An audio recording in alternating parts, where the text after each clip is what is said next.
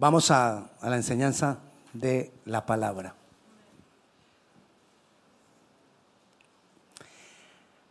Hemos estado hablando estos días de cinco valores que tenemos en Every Nation. Every Nation es nuestro movimiento a nivel mundial del cual hacemos parte. Y hay cinco valores que manejamos todas las iglesias de Every Nation.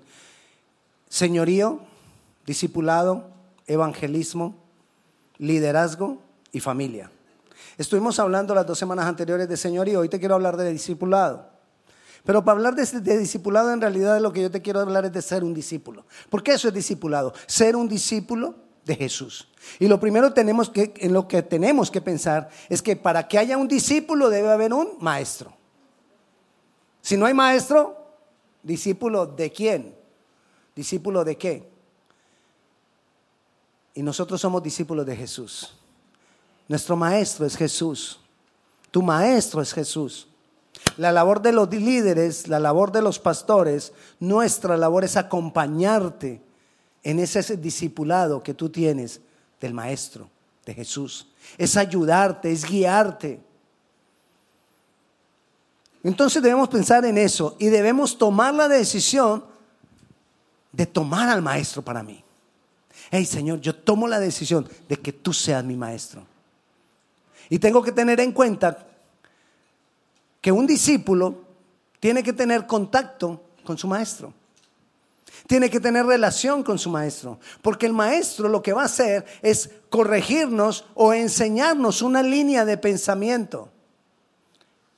Quédese con esto en su mente. Línea de pensamiento. Una línea de pensamiento es una doctrina. Una línea de pensamiento es algo que se establece en nuestra manera de pensar. ¿Y sabe qué dice el proverbio? Que conforme es nuestro pensamiento en nuestro corazón, así somos nosotros. Entonces, si, si mi maestro es Jesús, la línea de pensamiento que yo tengo que aprender es de Él lo que me tiene que llevar indefectiblemente, es decir, sin equivocación, lo que me, a lo que me tiene que llevar el discipulado de Jesús es hacer como Jesús. Eso es ser un discípulo de Jesús. Yo debo saber si quiero ser un discípulo de Jesús, que es un proceso que dura para toda la vida. Debo saber que tengo que estar en contacto directo con Él y debo saber que necesita corregirme. Yo le doy un ejemplo. ¿Cuántas veces usted ha recibido corrección de Jesús? Porque si uno no está recibiendo corrección, quiere decir, algo que no quiere decir es que usted es perfecto. Bájese de esa nube. Si usted no ha recibido corrección, no es porque usted sea perfecto es porque quizás usted no tiene un contacto directo con Él. Pero si nosotros, yo, tú o, nosotros tenemos un contacto directo con el Señor, necesitamos haber sido o estar siendo corregidos por el Señor. ¿Cuántos de ustedes desean o toman la decisión de ser discípulos de Jesús? Hay personas que pueden haber recibido al, Señor Jesús como su Señor y su Salvador. Una vez yo recibo a Cristo como Señor y Salvador, lo que sigue después es caminar en un discipulado con Él.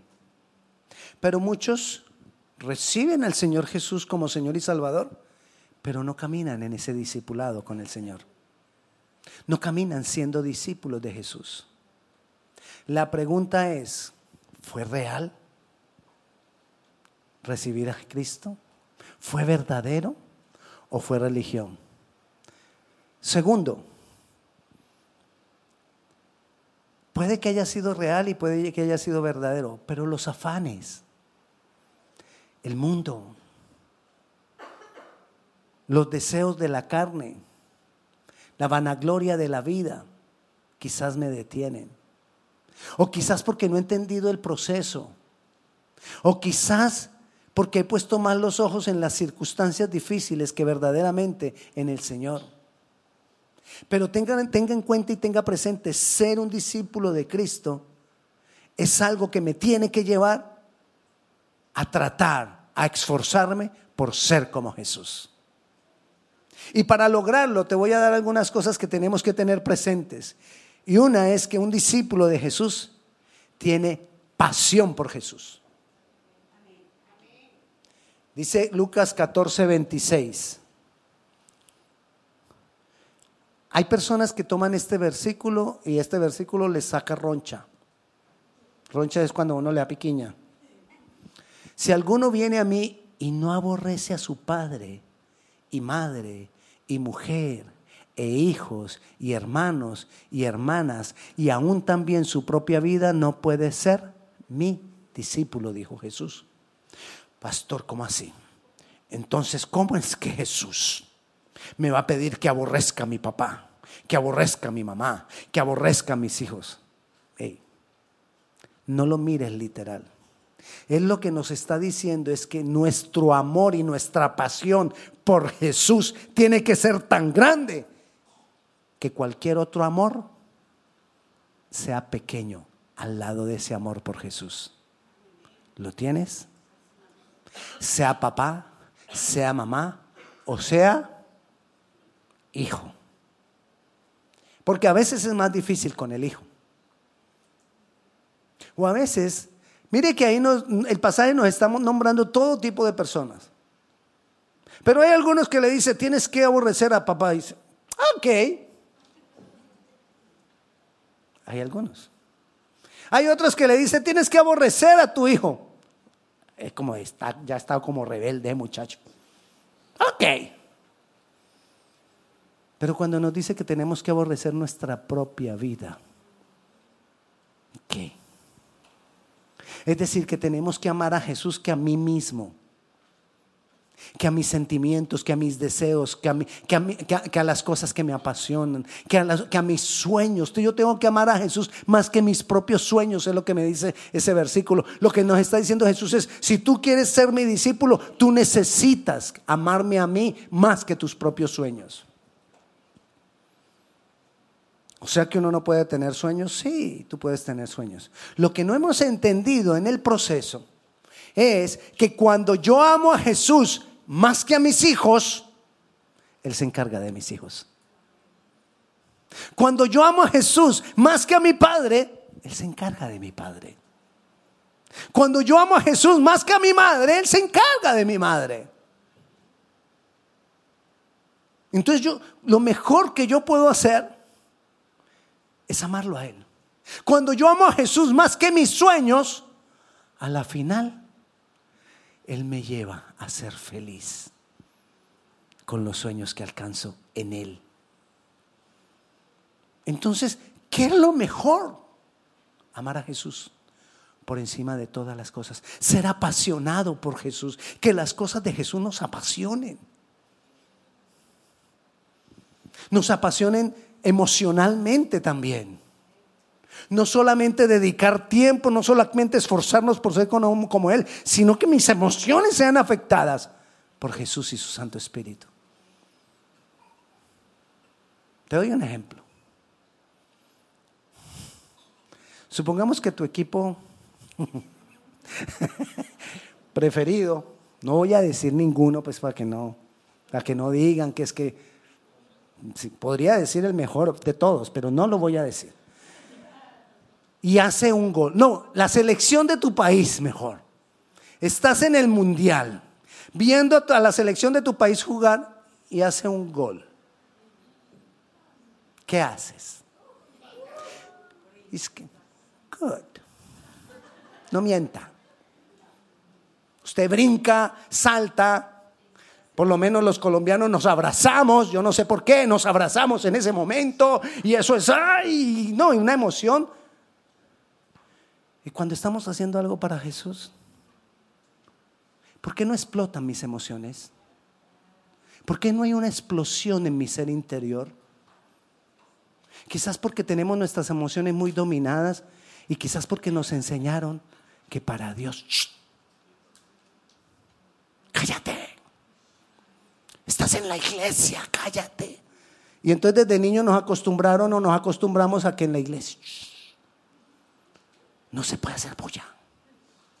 Yo me gané más de un pellizco aquí en esta parte de acá.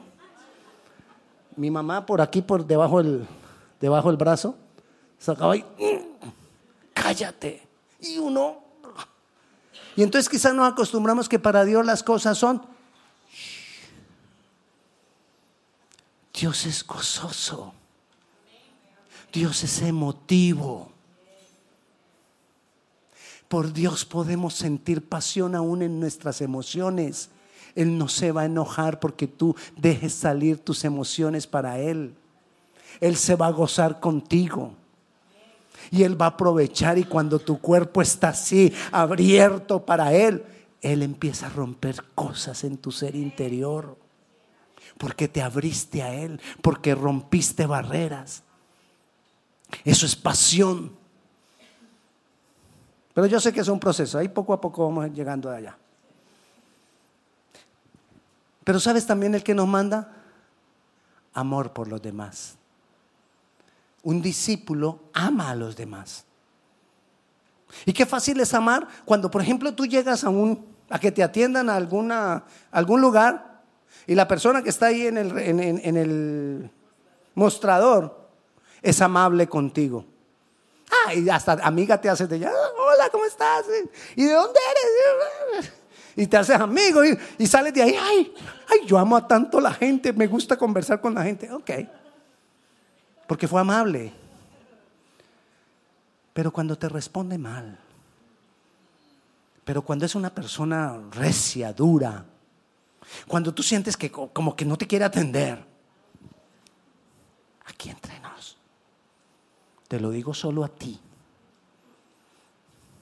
Muchos de nosotros pensamos, cuando nos atienden mal, racista.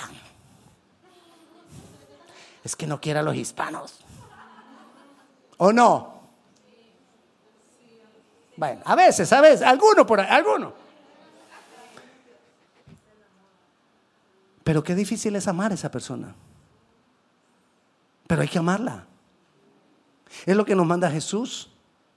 Amarla como si hubiera sido amable. Amarla como si, como, si fuera alguien quien debo amar. Es lo que nos manda Jesús y dice Juan 13 del 34 al 35. Mira lo que nos está diciendo Jesús. Un mandamiento nuevo os doy, que os améis unos a otros, como yo os he amado, que también os améis unos a otros. Y sigue diciendo, en esto conocerán todos que ustedes son mis discípulos. ¿En qué? En que nos amamos, en que amamos a los demás, en que amamos a las personas, en que amamos al que no me quiere atender, en que amamos al que me hace daño, el que amamos al que me, al que me señala, en que amamos al que chismea de mí, en que amamos al... Ayúdeme. Bueno, a usted no le pasa nada raro así en, en las relaciones, usted, todas sus relaciones son lindas, qué bueno al que se burla, al que te critica, al que te hace la guerra en el trabajo, al que mintió acerca de ti, al que te robó el puesto, al que trabaja mejor que tú. Porque también a eso, ¿no? Que no me han hecho nada, pero trabajan mejor y les tienen preferencias y entonces... Tenemos que amarlos a todos. Jesús es un modelo de amor extraordinario. Nosotros tenemos que amar a todas las personas. Amar a ese que se me atravesó el carro en el camino y que tu reacción primera fue pitarle y te hizo groserías. Te gritó porque le pitaste. A ese hay que amarlo. Hay que amar a todos. Bueno, a usted no le pasa, no tiene problemas cuando maneja carro. Hay que amarlos a todos. Porque nos pueden pasar cosas donde nosotros estamos dando testimonio de Jesús. Como el hombre que iba en su carro, cristiano, discípulo, iba en su carro. Y se paró en un stop y como que se entretuvo. ¿Sí? Como algunos entretienen. Algunos otros, porque los discípulos no nos entretenemos con el celular en el carro, no. Pero otros sí. Entonces ese, ese como era discípulo, pero se entretuvo ahí. Y el que estaba atrás, mientras él estaba entretenido, pues se puso a mirar el carro, pero ah, pitó tres veces. Pi, pi, pi. Y hasta se enojó y le empezó a hacer señas. El discípulo enojado. Y, y, bajó la ventana y le dijo, entonces el otro se le acercó así, le puso el carro al lado, le bajó la ventana y le dijo, disculpa, es que tú tienes un letrero que dice atrás, si crees en Jesús, pita tres veces. Se le había olvidado. ¿Se imagina la vergüenza? A veces nosotros tenemos el sellito de Grace Covenant atrás en el carro. Ya algunos prefirieron, se dieron cuenta y dijeron, no, yo quito el letrero. Hey, en vez de cambiar, prefiero quitar el letrero. Te lo digo porque nos pasa. Te lo digo porque todo esto yo lo vivo.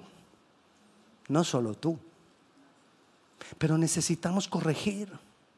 Necesitamos ser siervos. Perdón, ser, amar. Necesitamos amar. Es la clave del discipulado de Jesús. Es cuando mostramos verdaderamente que somos discípulos de Jesús amar. Pero también dice la palabra del Señor que nosotros tenemos que tener un corazón de siervo. Dice Mateo 23, 11, que tenemos que tener un corazón de siervos. El que es mayor de vosotros, sea vuestro siervo. Ese fue el mensaje que él les dijo a los discípulos. Cuando le, varias veces les dijo a eso, les dijo eso. Incluso ahí está en un momento, pero hay otro momento que una de las hijas de una de las mamás, una mamá de dos de los discípulos, vino y le dijo, Jesús, ven, yo te quiero pedir un favor. Yo me la imagino, pues si fuera en este tiempo, Jesús, ven, ven. Un favorcito, algo pequeño. Permite que cuando tú estés en tu reino, mi hijo mayor se siente al lado derecho tuyo y mi hijo menor se siente al lado izquierdo. No más. Y ahí Jesús le responde, a mí no me, no me es dado dar eso, porque entre ustedes todos, el que quiera ser el mayor, será vuestro siervo. Necesitamos aprender a ser siervos. La grandeza de Jesús no estuvo tanto en sus milagros, aunque fueron maravillosos. No solamente en su poder, aunque es maravilloso, sino en su humildad.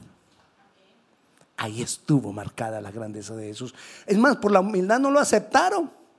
¿Qué esperaban los judíos? Que el libertador, el rey, llegara en un caballo blanco grande, en uno de esos que tienen, de esos caballos que tienen las, las patas gruesas, con pelitos en las patas, esos eso, el percherón. Y que llegara Jesús. Y Jesús llegó en un burrito, porque ni siquiera era burro, era un burrito, porque era chiquito.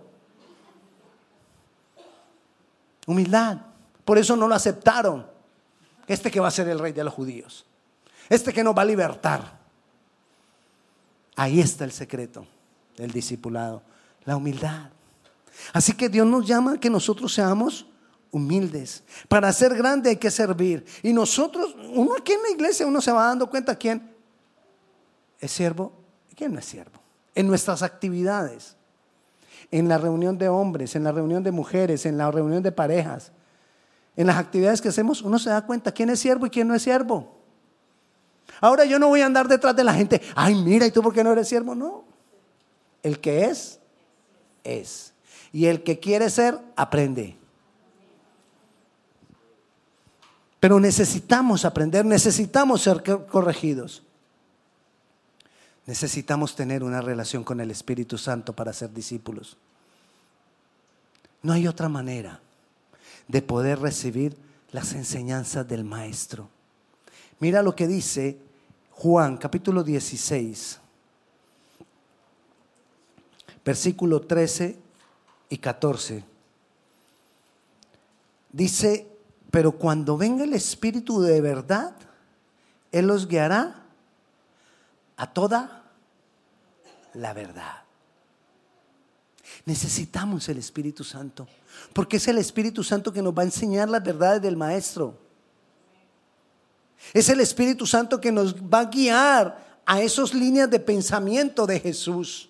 Es el, es el Espíritu Santo el que va a establecer en nosotros esa línea de pensamiento que me van a llevar a ser como Jesús, patrones de pensamiento que me van a, llevar a ser como Jesús. Él os guiará a toda la verdad porque no hablará por su propia cuenta, sino que hablará todo lo que, lo que oyere y os hará saber las cosas que habrán de venir. Él me glorificará, dice Jesús, porque tomará de lo mío y os lo hará saber. Tú quieres saber la doctrina de Jesús, lo que enseñó Jesús, poderlo entender. Necesitamos relacionarnos con el Espíritu Santo, lo dice la palabra. El Espíritu Santo no es una fuerza. El Espíritu Santo no es la unión de muchas cosas. El Espíritu Santo no es una manifestación. El Espíritu Santo es la persona del Espíritu Santo que se quiere relacionar con nosotros para llevarnos a ese discipulado con Jesús. Necesitamos esa relación con el Espíritu Santo. El Espíritu Santo es el que trae o personifica la presencia de Dios. Al decirte personifica, te estoy diciendo que en la persona del Espíritu Santo es la presencia de Dios. Que la persona del Espíritu Santo es la unción del Espíritu Santo. Es el poder de Dios. Y es una persona. Entonces necesitamos relacionarnos con el Espíritu Santo. El Espíritu Santo te hace consciente de la obra de Cristo. Las cosas viejas pasaron. Aquí todas son hechas nuevas. Quien me hace consciente de eso es el Espíritu Santo. Quien me lleva en ese caminar, quien me da la fuerza en ese caminar, es el Espíritu Santo. El Espíritu Santo nos corrige, el Espíritu Santo nos empodera, el Espíritu Santo nos guía a Cristo. Porque Cristo mismo dijo, Él me glorificará porque tomará de lo mío y os lo hará saber. Es el Espíritu Santo. Lo que quiere decir es que hay personas que pueden tener palabra, pero si no tienen el Espíritu Santo, dice la Biblia, la palabra mata pero el Espíritu vivifica. Los fariseos conocían la palabra, ellos se sabían de memoria la palabra, los fariseos. Ellos ya la conocían. Sin embargo, no pudieron recibir a Jesús, porque ellos no tomaron la decisión. Necesitaban tomar la decisión y que el Espíritu Santo viniera sobre ellos. Cuando un, una persona recibe a Jesucristo como Señor y Salvador, dice la palabra del Señor, que al haber creído la palabra y haber recibido el Evangelio, somos sellados con el Espíritu Santo de la promesa. ¿Para qué somos sellados? Para poder ser discípulos de Jesús. Somos sellados para poder caminar. Somos sellados para poder, con el Espíritu Santo, para poder entender las enseñanzas de Jesús. Todo esto viene por medio del Espíritu Santo. Pero está el otro lado. Hay personas que tienen una relación con el Espíritu Santo y olvidan la palabra. Mira lo que dice Juan 8, 31 y 32. Dijo entonces Jesús a los judíos que habían creído en él, si vosotros permaneceres en mi palabra, seréis verdaderamente mis discípulos. ¿Sí qué? Si permanecemos en la palabra. O sea que tenemos que tener las dos cosas. Yo no puedo solo dedicarme a una relación con el Espíritu sin buscar al Señor en la palabra porque me desvío. Porque empiezo a creer que todo lo que llega a mi mente es del Espíritu. Porque empiezo a creer que todo lo que siento es del Espíritu. Yo necesito la palabra porque todo lo del Espíritu tiene que ser aterrizado conforme a la palabra. Porque Él no se contradice. Jesús mismo dijo, el Espíritu tomará de lo mío y os lo hará saber, tomará de la palabra. Es tomar la decisión de poner la palabra por encima de mis sentimientos. Porque mis sentimientos me pueden desviar. Mis sentimientos, le voy a dar un ejemplo cómo operan los sentimientos. Es que tuve que decir una mentira piadosa. ¿Qué puse por encima? Los sentimientos. Y por eso hasta le digo a la mentira que dije, piadosa. Porque mentí por amor. Pero la palabra que me dice que la mentira es pecado. Entonces póngale el nombre que es. Voy a pecar piadosamente. Un pecado piadoso. No hay tal. Si es pecado, ya no es piadoso. Entonces, si usted le pone el nombre que es, conforme a la palabra, a esa mentira piadosa, usted solamente con ponerle el nombre que es, conforme a la palabra, usted va a entender que no cabe. Bueno, entonces un pecado piadoso, no. Un, un pecado chiquito, no. Un pecadito, no. Pecado es pecado. Entonces ya ahí entiendo que no lo debo hacer. Debemos ser fieles a la palabra, seguir la palabra. La palabra libera sobre nosotros la unción y nos lleva a otra dimensión. Porque hay un balance entre la palabra y el Espíritu. La palabra y la relación con el Espíritu Santo. Hay muchos que estudian y estudian la palabra, pero no se relacionan con el Espíritu Santo. Y hay otros que se relacionan mucho con el Espíritu Santo, pero no estudian la palabra. El discípulo tiene un balance. El discípulo estudia la palabra, vive la palabra y vive en una relación constante con el Espíritu Santo de Dios. El discípulo es moralmente puro. Mira lo que dice Primera de Pedro, capítulo 1, versículo 15. Moralmente puro es la persona que entiende que debo agradar a Dios en medio de las otras personas pero también debo agradar a Dios cuando estoy solo. Sino como aquel que os llamó es santo, sed también vosotros santos en toda vuestra manera de vivir. Y toda es toda. No hay más. ¿Cómo definir la palabra toda? No, pues sabemos que todo abarca todo. Entonces yo necesito entender que yo debo vivir una vida en santidad, puesto que Él es santo. Somos capacitados por Él y por el Espíritu Santo para vivir en santidad. Mírelo de esta manera. Yo no soy santo por mi esfuerzo de ser santo. Yo soy santo porque soy hijo de un santo, porque soy hijo de Dios y hijo de tigre.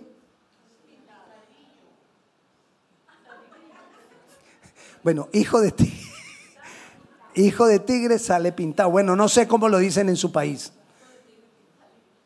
Hijo de tigre pintado es, bueno, es lo mismo. Tigrillo, ok. Hijo de tigre es tigrillo, ok. A lo que voy con eso es que si mi Padre es santo y Él me ha sellado con el Espíritu Santo, entonces yo empiezo a tener en mi genética santidad. Y la santidad, por causa de esa relación con Él, se va a ir manifestando. La santidad es una consecuencia de una relación con Dios, el Padre Santo. Ahora, si yo trato de buscar la santidad por mi propio esfuerzo, llega un momento en que me canso de tratar de ser santo en mi carne pero cuando yo lo hago por causa de una relación con el Padre Santo, una relación con el Espíritu Santo, entonces la santidad va a ser una consecuencia. ¿Usted se imagina un árbol de aguacate esforzándose por dar aguacate? No. Sencillamente, él produce aguacate. ¿Lo tiene? Porque eso va en su savia, eso, eso va en su genética. Igual pasa con nosotros cuando tenemos al Espíritu Santo y nos relacionamos con Él. Se va a dar el fruto de santidad. Se va a producir el fruto. Y no voy a tener que esforzarme, sino que va a ser una consecuencia de mi relación con Él. Eso es ser discípulo. El discípulo de Jesús es justo y generoso. Mire lo que dice Mateo 6:24. Cuando yo soy discípulo, yo le entrego mi corazón. Recuerda con qué empezamos. Amar a Dios, amar, a Jesús con pasión. Cuando yo soy discípulo de Jesús, yo lo amo con pasión. Yo le quiero... Ah, eso. ¿Cómo, cómo le dicen ustedes en su país a... Ah, coraje. Sí, pero eso no lo puedo decir aquí. que ahí dijeron algo que yo no puedo decir acá. Ok, entonces, eso, pero también con mi dinero. Que yo, eso que siento, que, que yo digo, ay, pastor, usted viera, es que yo siento acá. Que eso lo sientas cuando le vas a dar a Dios. A veces es diferente. Pero dice Mateo 6:24, ninguno puede servir a dos señores porque o aborrecerá a uno y amará al otro, o estimará al uno y menospreciará al otro. No podéis servir a Dios y a las riquezas. Ay, pastor, yo no, yo no sirvo a las riquezas porque ni riquezas tengo. No, a lo que me refiero es la tendencia que tenemos a retener y no soltar. Aprendamos el proceso. Cuando yo le doy a Dios, Dios no se queda con nada. Dios no te pide porque Él necesite. ¿Te imaginas a Dios necesitando dinero? Dios no te pide porque Él necesite. Él es el dueño del oro y de la plata. Él es el dueño de todo lo que existe. Él puede sacar el dinero de donde Él quiera. Él te pide dinero para enseñarte a ti a dar y para protegernos, porque cuando damos le estamos entregando a Él la protección de nuestra economía. Y no hay otra manera. Tú puedes orar mucho, tú puedes ayunar por, la, por tu economía, pero si no das, la tienes atada.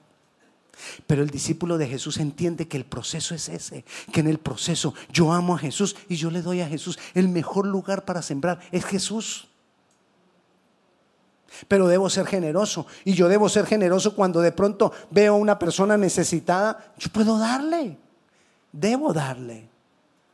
Entonces, ¿qué hacemos algunas veces algunos discípulos? Ok, yo le voy a dar a él. Voy a coger parte del diezmo que yo para la iglesia y le voy a dar a... ¡Ey, ey, ey! Wait, wait. Ese 10% no es tuyo. ¿De quién es? De Dios. ¿Por qué lo vas a tomar tú?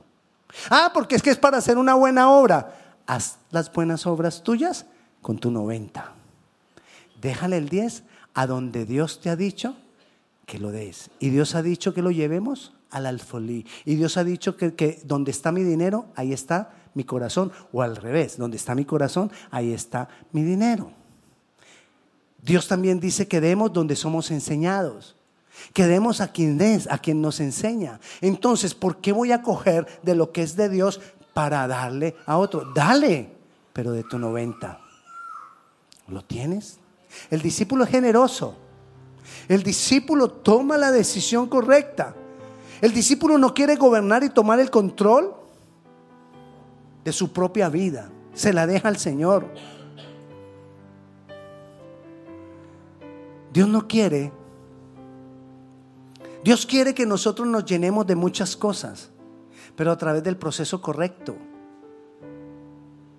Y nosotros a veces creemos que el proceso correcto son las muchas cosas. No, el proceso correcto es Dios y Él nos dará las muchas cosas. Pero a veces buscamos a Dios por las muchas cosas, invertimos el proceso. Dios te quiere bendecir. Dios te quiere dar más. Dios te quiere restaurar. Dios quiere cambiar tu vida. Dios quiere cambiar, sacarte de cualquier hoyo de depresión, de angustia, de ansiedad. Dios quiere hacer todas las cosas nuevas en tu vida. Dios quiere restaurar tu relación matrimonial. Dios quiere ver por tus hijos. Pero hay un proceso para todas las cosas. Él quiere que sus discípulos, Él quiere darles más y más a sus discípulos, pero hay un proceso para los discípulos. A lo que yo te invito en este día es que nosotros digamos, tomemos la decisión, Señor, yo quiero ser tu discípulo, yo voy a caminar en eso. Y entonces nosotros le podamos decir al Señor, Señor, hoy tomo la decisión porque son decisiones.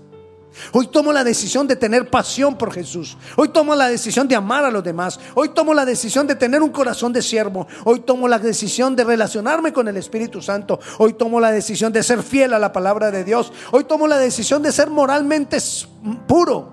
Hoy tomo la decisión de ser justo y generoso. Son decisiones. Y yo te invito a que como discípulos en esta tarde tomemos decisiones. Pongámonos de pie. Y vamos a orar. Y de acuerdo a lo que el Señor te habló en esta tarde, en este ratito, en este tiempo, que así mismo tú ores. Y vamos a decirle al Señor que lo amamos y que queremos ser sus discípulos. Señor Jesús, queremos ser tus discípulos. Señor Jesús, si hay alguna persona aquí que quiere, que tú conoces por tu, por tu espíritu, que tú conoces que quiere ser reconciliada contigo, te quiere recibir, Señor, toca el corazón. Toca nuestros corazones. ¿Hay alguna persona aquí que quiera recibir al Señor Jesucristo como Señor y Salvador o quiera reconciliarse con el Señor? Si es así, levanta tu mano, yo quiero orar por ti. Yo quiero guiarte en una oración. Bueno, entonces vamos a, a decirle al Señor que queremos ser sus discípulos. Señor Jesús, hoy tomamos la decisión de aceptarte a ti como nuestro Maestro. Queremos esa línea de pensamiento tuya, queremos tu doctrina, queremos ser como tú. Hoy decidimos ser apasionados por ti, amarte a ti antes que a los demás y antes que a nosotros mismos. Hoy tomamos la decisión de amar a los demás, al que me hace daño, al que no me cae bien, al que no me atiende bien, al que me señala, al que compite conmigo. Hoy decido amar. Hoy decido con humildad tener un corazón de siervo. Hoy decido servir, servir a los demás, ayudar a los demás. Hoy decido tener una relación con el Espíritu Santo. Espíritu Santo, yo quiero ser tu amigo. Yo quiero andar contigo. Yo quiero que tú me enseñes a Jesús. Muéstrame al Padre. Muéstrame al Hijo. Hoy tomo la decisión de ser fiel a tu palabra, Señor. Ayúdame para poderla leer, ayúdame para poderla estudiar. Hoy decido ser moralmente puro. Señor, ayúdame con aquellas debilidades de mi carne. Hoy decido ser justo y generoso. Ayúdame a darte a ti lo que te tengo que dar. Ayúdame a ayudar a los demás, Señor. Señor, yo te doy gracias. Padre Celestial, yo bendigo la vida de mis hermanos y yo declaro que tu palabra se sella en nuestros corazones para caminar en ella conforme a tu voluntad. En el nombre de Jesús. Amén y amén.